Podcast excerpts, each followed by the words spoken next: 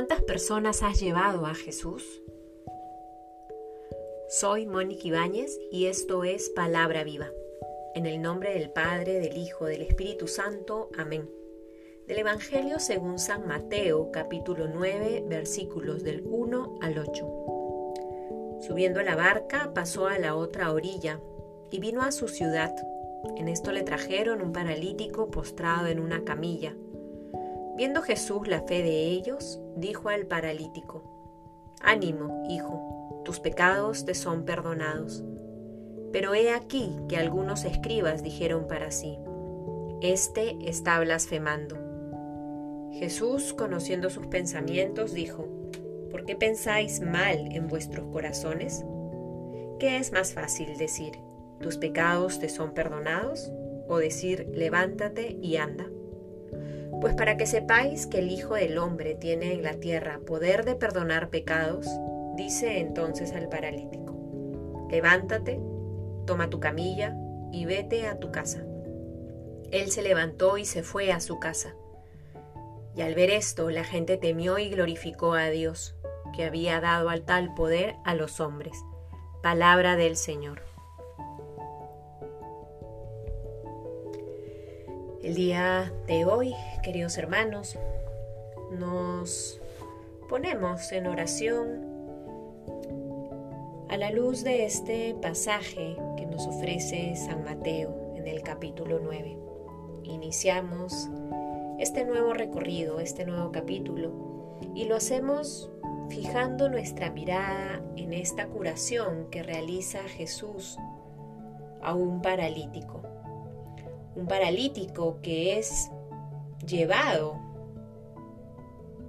por sus amigos, por sus conocidos, hacia Jesús para que éste le devuelva la salud. Llama la atención cómo el texto menciona de manera explícita que el motivo por el cual Jesús le devuelve la salud a este paralítico es porque vio la fe de ellos. ¿Quiénes son ellos? Aquellos que lo llevaron en camilla y lo acercaron al maestro. Qué importante es meditar y contemplar esta frase.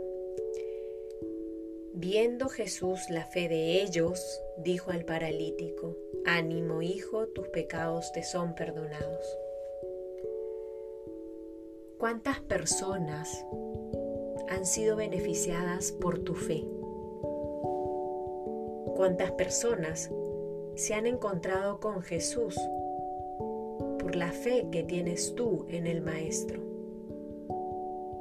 Tu fe ha dado testimonio a los otros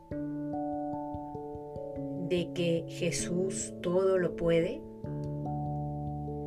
Tu fe ha manifestado a los demás que Jesús es capaz de devolver la salud y de perdonar los pecados? Creo que es un día para responder con sinceridad estas preguntas iluminados por el Evangelio y pedirle al Señor la gracia de que nos ayude a acrecentar y fortalecer nuestra fe, para que sea esta vehículo para que más personas puedan conocerle y amarle.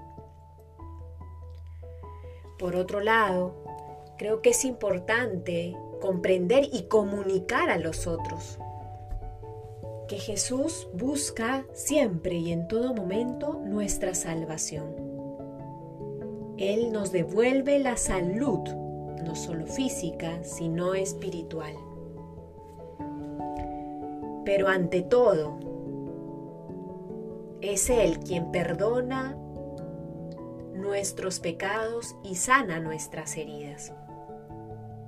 Es por eso que lo primero que hace Jesús cuando ve al paralítico es ánimo, tus pecados te son perdonados.